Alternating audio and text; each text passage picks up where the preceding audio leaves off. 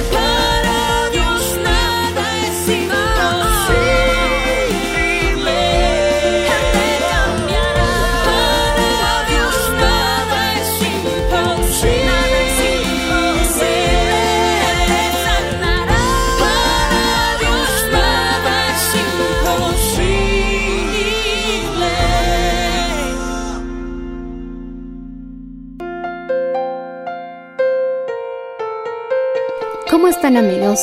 Bienvenidos una vez más a su programa. El día de hoy les compartiremos un mensaje titulado Amor Fraternal en la voz del reverendo Enrique Valenzuela. Escuchemos. Quiero que leamos el primer verso porque hoy quiero hablarte de este tema. Que como resultado del amor fraternal, Dios te abre las puertas. Decimos amén. Dice así, escribe al ángel de la iglesia de Filadelfia. Esto dice el santo, el verdadero y el que tiene la llave de David, el que abre y ninguno cierra, y cierra y ninguno abre. Oremos. Bendito Señor, te rogamos que tú nos bendigas en esta noche y a nuestros amigos que nos sintonizan a través de la radio y el canal puedan, Señor, recibir esta palabra que es eterna, es buena y es maravillosa. Gracias, Señor, porque eres bueno, siempre has sido bueno, siempre serás bueno. En el nombre de Jesús, levanta tu mano y dile, soy tu hijo, Señor. Dilo fuerte, soy tu hijo. Por la obra que hizo Jesús en la cruz del Calvario. No soy menos que tu hijo, Señor. Dilo fuerte. Por el Señor Jesús, dilo fuerte, soy hijo de Dios. Menos que eso no es real para mí. Amén. Dando gloria a Dios puedes tomar asiento. En Salmos dice que es delicioso habitar los hermanos juntos. Allí es donde Dios manda su bendición. Lo compara como un rocío, lo compara con la barba de Aarón, con las vestiduras del sumo sacerdote incluso con el aceite de la unción. Cada una de estas partes que se menciona tiene un significado. La barba habla de autoridad y más que autoridad, sino de un respeto ganado, porque pues eso habla de experiencia y como dice la Biblia, que uno se ponga de pie delante de las canas, decimos amén. Las vestiduras de Aarón habla del sacerdocio, el aceite habla de la unción, el rocío habla de fertilidad. Allí es donde Dios manda su bendición. Y vemos que Apocalipsis tiene mucha relación con este salmo, porque dice que primeramente manda un mensaje a través de su ángel. Cuando vemos ángel en la Biblia, lo primero que significa, además de una idea de un ser sobrenatural, es que significa un mensajero. Podemos encontrar a Jesucristo como el ángel de Jehová en el Antiguo Testamento. Y en Apocalipsis también te aseguro que si lo vemos con atención, no nos sorprendería encontrar a Jesús como el máximo y más sublime de los mensajeros. Al pastor también se lo llama ángel. Y no es que sea algo pues que tenga un tono soberbio, pero ángel significa mensajero. Y los ángeles son servidores, son siervos. Y siervo es sinónimo de esclavo. Escribe al ángel de la iglesia. Dice a la iglesia de Filadelfia. Esto dice el santo, el verdadero. Gloria al Señor. Cuando dice el santo y el verdadero, hay un contraste con los de la sinagoga de Satanás. Si tú lees el verso 7 y lo comparas con el verso 9, dice que la sinagoga de Satanás, gloria al Señor, que se llaman ser judíos y no lo son, sino que mienten. Por eso menciona Jesús que Él es el santo y Él es el verdadero. Mis amados, Él es verdad. Él es la luz. En Él no hay sombra ni variación de cambio. Sigue siendo el mismo de ayer, hoy y siempre. La Biblia dice que todos nosotros somos mentirosos, empezando del pastor y terminando en el último de ustedes, porque cada hombre es mentiroso, pero Dios es veraz. Es que comparados con Dios no podemos, mi hermano, hallar ninguna comparación. Decimos amén. Muchas veces nuestras vidas carecen de verdad. Muchas veces nuestras vidas no son reales. Muchas veces, a veces, fingimos algo que no somos. Pero el Señor es el verdadero. Él no finge. Él no engaña a nadie. Cuando Él dice que va a hacer algo, Él lo hará. Por eso presta mucha atención a las promesas que hay en esta Biblia, porque Él va a cumplir las promesas no porque nosotros seamos perfectos, sino porque Él es verdadero. Él lo va a hacer. Obviamente tendremos que reunir ciertas, ciertas condiciones, pero Él lo va a hacer no porque tengamos méritos, sino porque siempre al final es por su misericordia y por su gracia. Haremos todo lo que esté a nuestro alcance, haremos todo lo que podamos hacer, pero el Señor, mi hermano, siempre quedaremos nosotros en deuda. Decimos amén. Y por eso el Señor hará su obra maravillosa. ¿Cuántos dicen amén, hermanos? ¿Cuántos pueden decir aleluya? Y a su nombre. Repite conmigo, Él es el santo, Él es el verdadero. El que tiene la llave de David, el que abre y ninguno cierra, y cierra y ninguno abre. Cuando el Señor, mi hermano, decide hacer algo, nadie podrá impedírselo. Cuando tú reúnes las condiciones que está en la Biblia, entonces, mi hermano, vas a tener un resultado. Hay promesas que vienen condicionadas. La Biblia dice, cree y como resultado vendrá y tú y tu casa serán salvos. Pero debes mantenerte creyendo. Lo que a veces Dios nos pide en muchas ocasiones solamente es un poco de paciencia y un poco, mi hermano, de resistencia para ver, mi hermano, la voluntad de Dios hecha en nuestras vidas. Le escuché a alguien decir, Dios no necesita nada de lo que nosotros hacemos. Lo que Él necesita es hacer sus obras a través de nosotros. Eso es lo que le, le da sentido a ser un siervo de Dios. Muchas veces queremos hacer muchas cosas para Dios cuando en realidad Él no lo acepta. Nada de lo que nosotros hagamos, Él lo desea. Pero Él quiere hacerlo todo, Él, Él, no yo ni tú, Él quiere hacerlo todo a través de nosotros. ¿Entiendes la diferencia? Por eso ahí implica mucho las palabras, no todo el que dice Señor, Señor, entrará al reino de los cielos, sino aquel que haga la voluntad de mi Padre. Dios haciéndolo todo a través de nosotros. No tenemos la suficiente fuerza de voluntad para agradar a Dios. No tenemos la suficiente fuerza para hacer lo que es correcto. Nosotros no estamos capacitados para hacer las obras de Dios. Nuestra carnalidad, mi hermano, y nuestras limitaciones nos delatan cada día que es solamente la única manera y la única forma de conseguir algo es que el Señor lo haga a través de nosotros. Ya intentaste cambiar tu carácter cuántas veces y no lo lograste. Y no es que quieras ser pesimista, no llegarás muy lejos. Y en la mayoría de los casos, estoy seguro, no lo lograrás. Porque son tus fuerzas. Es como Abraham cuando quiso alcanzar la promesa a través de la fuerza de su carne. ¿Y que obtuvo como resultado? Un Ismael, que luego trajo grandes problemas a la familia. Y el Señor, mi hermano, guardó silencio por 13 años aproximadamente, porque quiso hacer las cosas con su propia fuerza. Luego que Abraham, mi hermano, entendió que las cosas no funcionan de esa manera, y llegó a un punto donde literalmente sus fuerzas fueron anuladas, él ya no tenía fuerzas, cerca de 100 años. ¿Qué puede hacer un hombre de 100 años, hermano? Engendrar no menos. Una mujer de 90 años no podía concebir. Y entonces él ya no podía hacer nada por sí mismo. Y ahí fue donde el punto en que Dios obró. Y ahí entonces Dios hizo todo a través de Abraham. Es importante, mi hermano, que nos preguntemos si lo que estoy haciendo es mi propio esfuerzo o es lo que Dios quiere que hagamos. Ahora, si estoy haciendo lo que Dios quiere que hagamos, ¿lo estoy haciendo en mi fuerza o estoy dejando que el Señor obre a través de mi vida? Todo eso, mi hermano, se resume simplemente en una pregunta. ¿Cuál es nuestra comunión con Dios? Si no tenemos comunión con Dios, hermano, no vamos a lograr nada. Si no tenemos comunión con Dios, no vamos a llegar muy lejos. Siempre estaremos tropezando en la misma piedra. Siempre estaremos, hermano, con el mismo problema. Porque no estamos haciendo las cosas con las fuerzas de Dios. Estamos haciendo las cosas con nuestras propias fuerzas.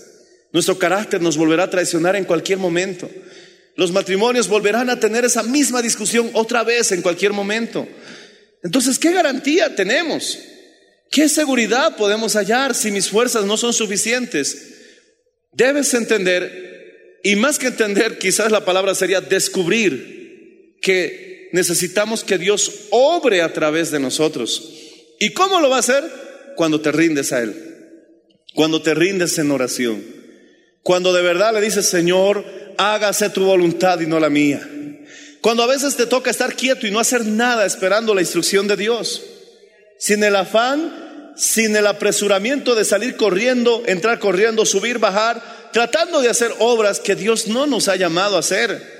Por eso nuestra comunión con Dios es sumamente importante para alcanzar un objetivo en nuestras vidas, para ver, mi hermano, una realidad. Él es la verdad, decimos amén, hermanos. Pero si no oras, si no comes de Cristo, yo le decía a mi hijo, ¿Qué es comer de Cristo? Me decía, leer la Biblia. Leer la Biblia en un estado espiritual, en comunión con Dios, orando, adorando y leer la Biblia. Eso es comer de Cristo. Arrodillarte, orar con su misma palabra, combinándolas con tus propias palabras. Eso es beber de Cristo. Y entonces fortaleces tu espíritu y literalmente hasta en colegio nos decía, hay que comerse los libros que vamos a usar para el examen y nosotros a veces no comemos. Y entonces, ¿cómo vamos a fortalecer ese ser interior si no le estamos dando el alimento que necesita? Porque si no se fortalece ese ser interior que tenemos, que es Cristo mismo creciendo dentro de nosotros, entonces Él no va a poder hacer sus obras a través de nosotros. Y si ese viejo hombre sigue siendo la parte más fuerte de nuestras vidas, entonces somos nosotros quienes hacemos nuestras propias obras, incluso a veces religiosas, creyendo que estamos sirviendo a Dios. Hemos hecho un lado al Espíritu Santo, hemos hecho un lado a Jesucristo que mora dentro de nosotros y nosotros queremos agradarle al Señor con nuestras propias fuerzas. Cuando en realidad lo que Dios dice es que ese viejo hombre tiene que ser crucificado. Y el Señor Jesús que está creciendo dentro de nosotros tiene que ser lo suficientemente alimentado para que Él crezca y ya sea su fuerza, la fuerza mayor en nuestro interior que nuestro viejo hombre. Decimos amén, hermanos. Pero hay que alimentarlo. Hay que leer la Biblia. Hay que venir a las oraciones. Hay que orar en casa. Hay que alabar a Dios a cada momento.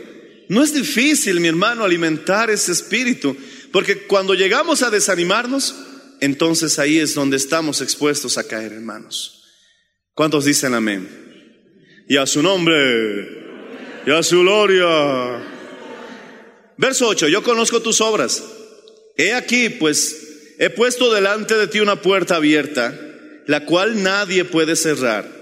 Porque aunque tienes pocas fuerzas, has guardado mi palabra y no has negado mi nombre. Es maravilloso, hermano, tener esta buena noticia.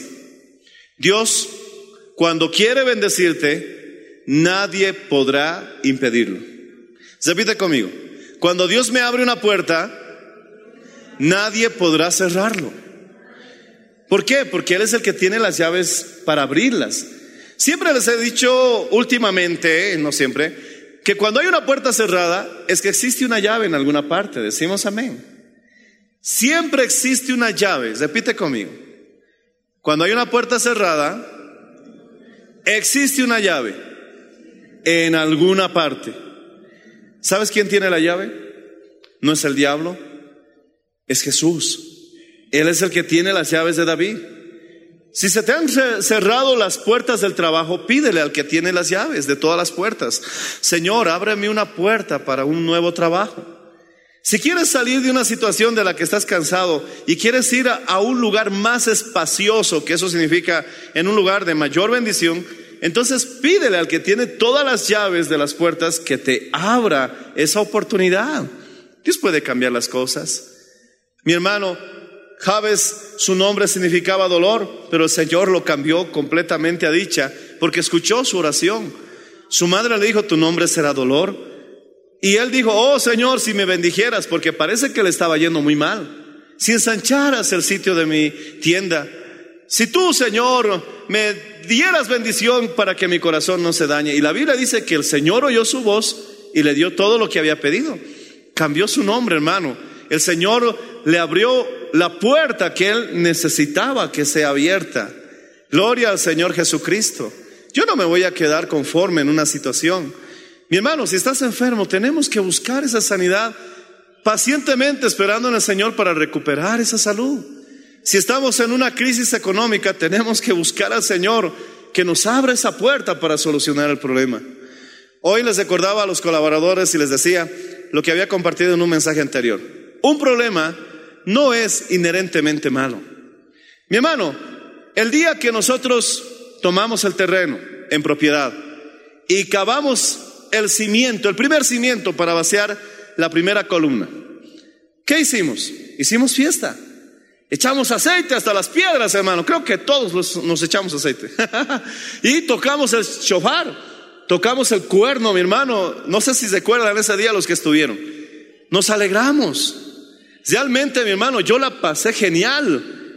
Pero ¿qué estábamos recibiendo? Un problema. ¿Por qué? Porque ese terreno venía con una planificación, una construcción. Pero mi hermano, por eso te digo que un problema no es inherentemente malo. Incluso un problema puede ser algo bueno. Ese terreno que tienes, hermano, y deseas construir una casa, es un problema que vas a resolver y no es inherentemente malo. Alguien decía, Dios esconde preciosas perlas en el corazón de un problema, en lo profundo de un problema. Y aquel que sepa resolverlo se hará dueño de ese tesoro. Hay que aprender a resolver problemas, hermano. Si no eres feliz, hay un problema que resolver. Amén. Dios mío, esos barbijos los ha dejado enmudecidos. Mi hermano, yo hoy vine de una situación muy triste. Anoche atendí un velorio y hoy al mediodía atendí un entierro. Es triste, gloria al Señor Jesucristo, esa situación. Pero mi corazón sigue confiado en Dios. Decimos amén. Y no veo que ninguno de ustedes hayan enterrado hoy a un pariente, como en el caso de hoy a una madre.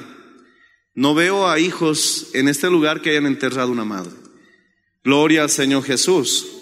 Así que tú puedes alabar a Dios. Puedes bendecir su nombre. Es cierto que hay otras personas que están sufriendo el dolor de la ausencia, pero la buena noticia es que esta nuestra hermana está en el cielo, está con el Señor. Ella tenía a Jesús en el corazón y solo duerme y será despertada. Los familiares cercanos sufren la ausencia, pero cada día nosotros deberíamos estar agradecidos porque no estamos viviendo una experiencia tan triste como esa. Así que el que esté alegre por lo que Dios le ha dado, levante la mano y diga gloria a Dios. Alabado sea el nombre del Señor. Vamos a resolver problemas. Decimos amén.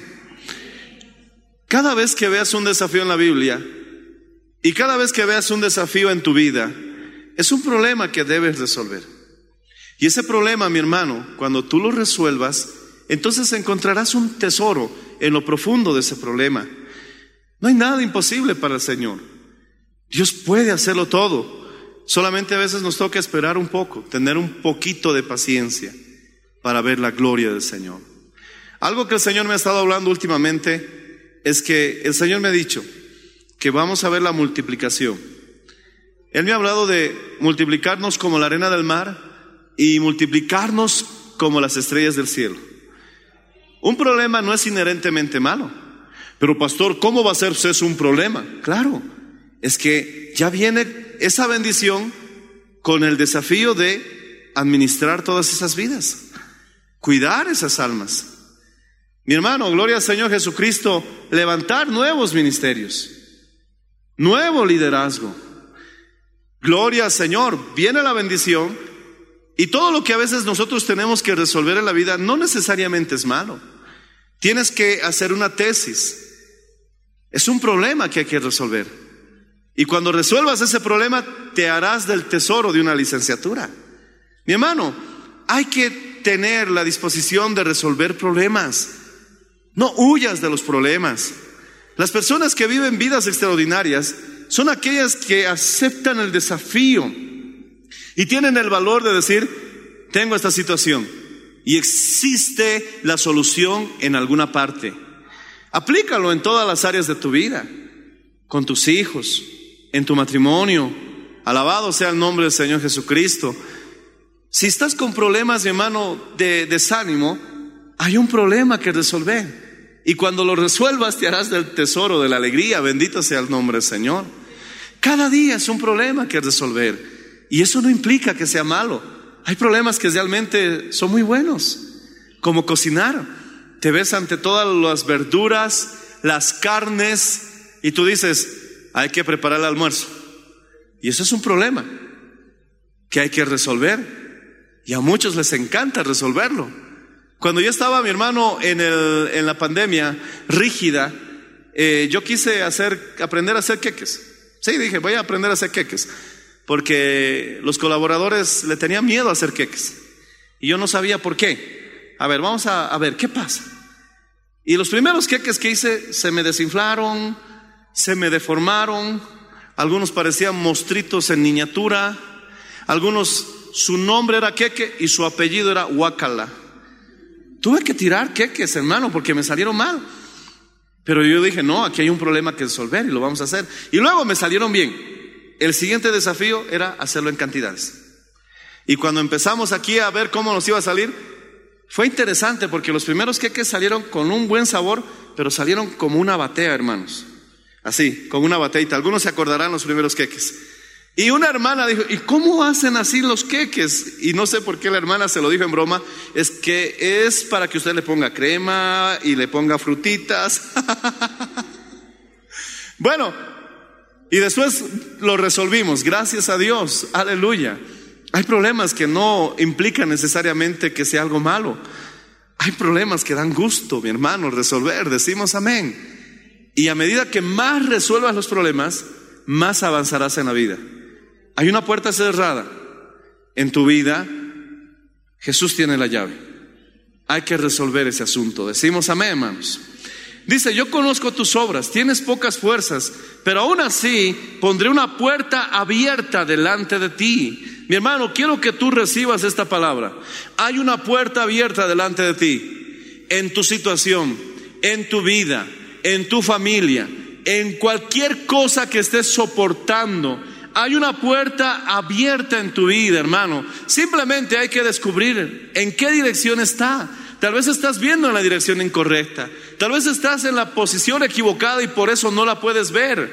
Gloria al Señor Jesús. A veces mi mamá me decía, ve a traer la sartén. Y cuando yo entraba a la cocina, miraba a todo lado. ¿Por qué? Porque estaba en una posición equivocada, porque la sartén estaba en mi espalda. Pero cuando ya me puse en la posición correcta, pude ver, mi hermano, lo que estaba buscando. A veces no ves, mi hermano, la puerta que Dios te ha abierto porque estás en una posición equivocada. No tienes la perspectiva correcta. Pero cuando cambias esa perspectiva y vas a la posición correcta, entonces dices, ah, allá está la puerta que Dios tenía abierta para mí. Y con confianza entra, porque nadie la va a cerrar. Alabado sea el nombre, Señor. Cuando una vez Dios decide bendecirte, nadie podrá impedir a que el Señor lo haga. Alaba al Señor si puedes hacerlo, hermano.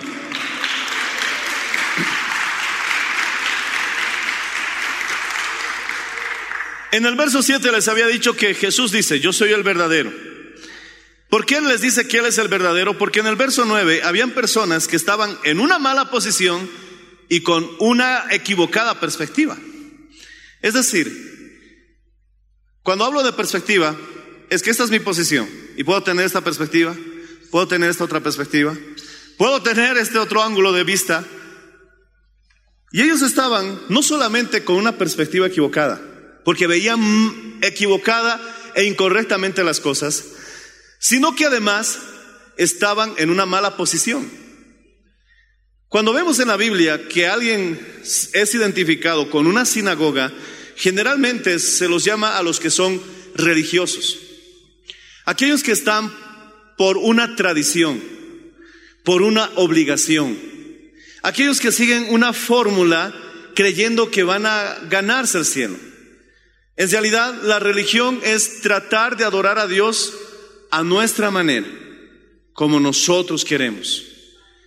Entonces, mi hermano, eso es estar en el lugar equivocado, porque Jesús no es una religión. Entendamos esto, Jesús es una relación. Tenemos que quitarnos del lugar equivocado e irnos al lugar correcto, salir de la religión y entrar a la relación. Lugar correcto, perspectiva equivocada. Tiene que ver con nuestra manera de pensar. Hay personas que dicen, Dios no me va a bendecir porque no soy perfecto, no he hecho las cosas bien, no merezco la ayuda de Dios. Esa es una perspectiva equivocada, estás viendo malas cosas.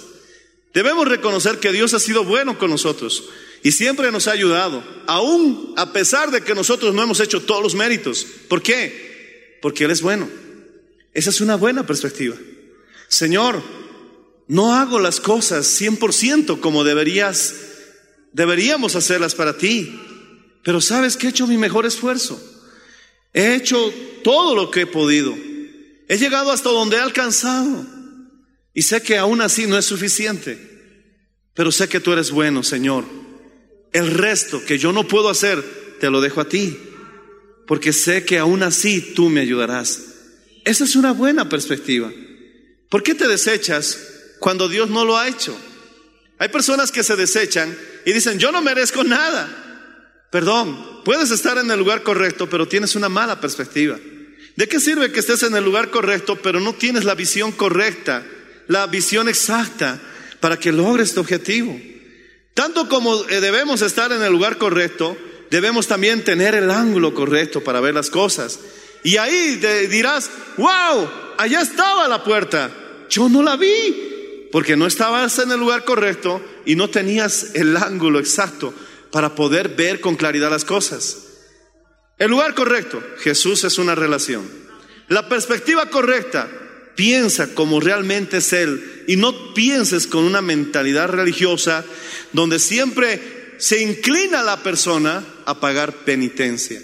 Esa es una muy mala perspectiva. Quiero decirte que aunque tú no seas perfecto y aunque yo evidentemente no soy perfecto, Dios sigue siendo bueno. Decimos amén. Alaba al Señor si lo entiendes. Aleluya. Y con esto voy terminando, hermanos. El verso 10 dice, por cuanto has guardado la palabra de mi paciencia, yo también te guardaré de la hora de la prueba que ha de venir sobre el mundo entero, para probar a los que moran sobre la tierra. Mi hermano, guardar la palabra de su paciencia está hablando de las promesas. Tiene relación con las promesas porque dice la Biblia que con paciencia, mi hermano, alcanzaremos la promesa. También habla de la paciencia para ganar nuestras almas. Muchas veces vemos la parte rígida de la ley y nos olvidamos la parte, mi hermano, preciosa de la promesa. Tenemos que hacer lo correcto, pero si no hallamos el ánimo y la alegría por medio de la promesa, no tendremos la fuerza suficiente para vivir, mi hermano, esas reglas y esa ley que debemos guardar. Hay que, mi hermano, entender que el Señor dice, ok, has guardado mi palabra y lo has hecho con paciencia. Por cuanto guardaste la paciencia de mi palabra, yo te guardaré del día de la prueba que ha de venir sobre el mundo entero. Hemos vivido un poquito de la prueba que ha venido sobre el mundo entero.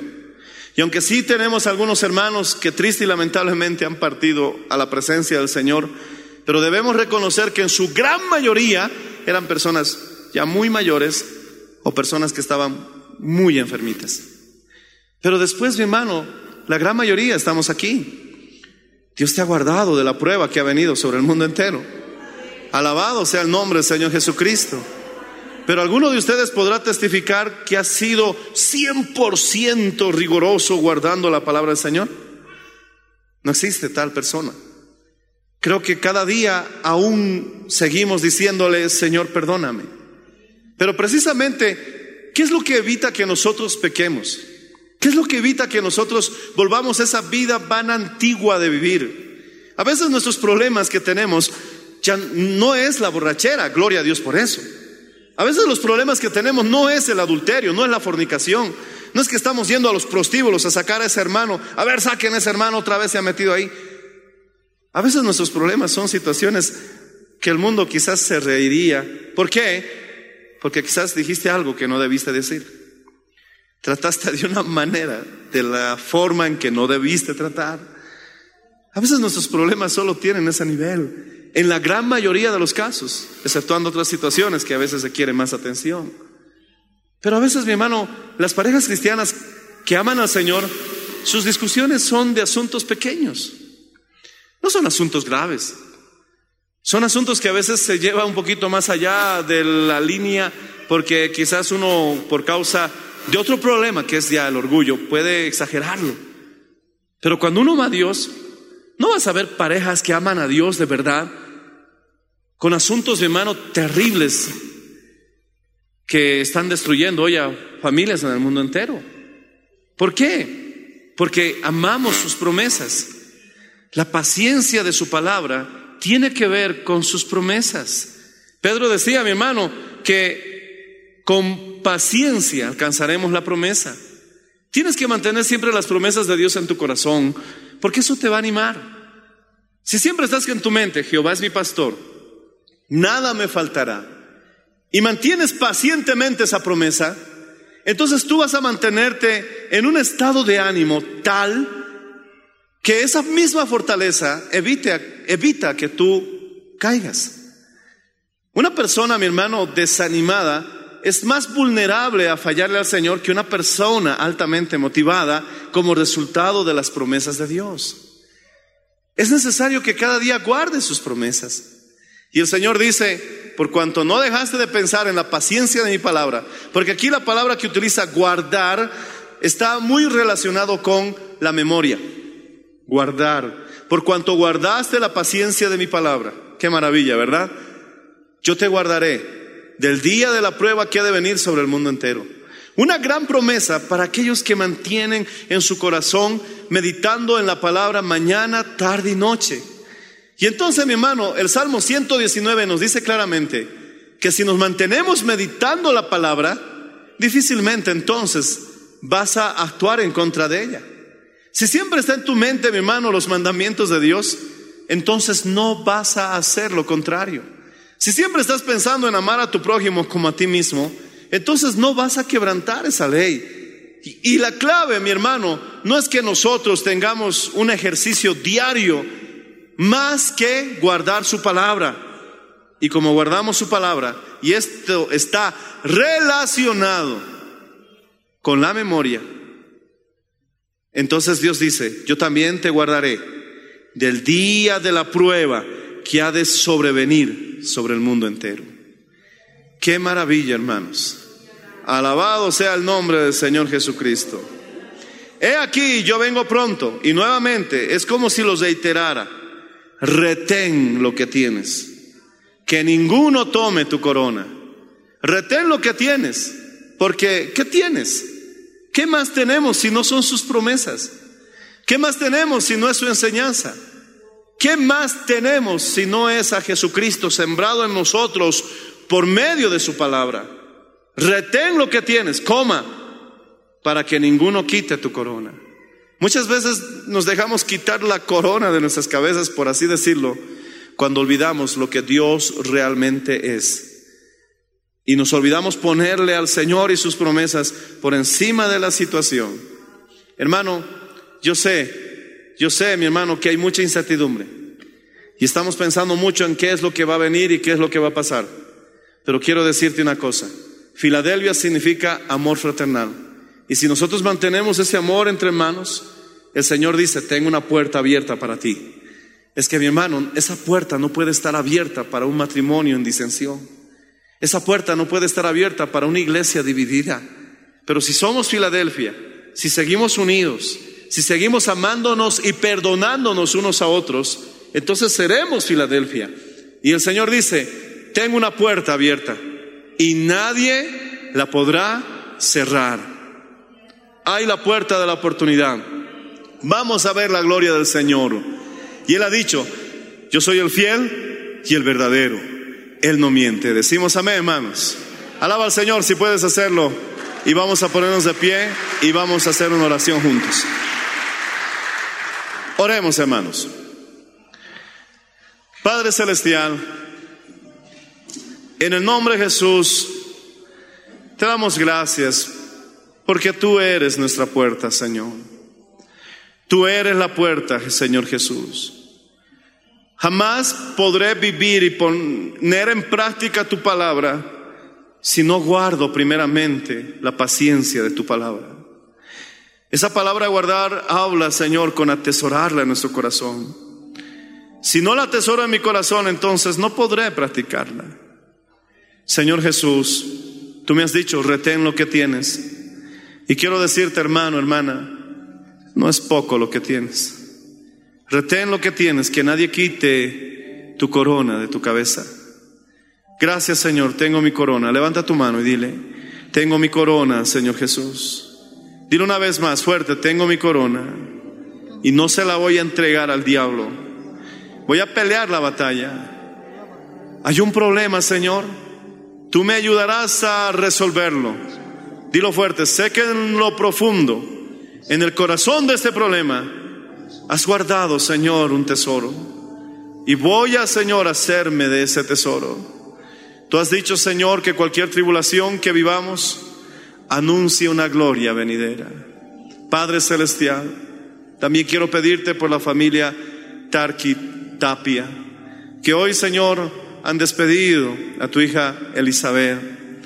Ha pasado por una prueba muy larga, muy difícil pero tú ya le has dado descanso y está en tu presencia. En el nombre de Jesús te pedimos que consueles a toda la familia.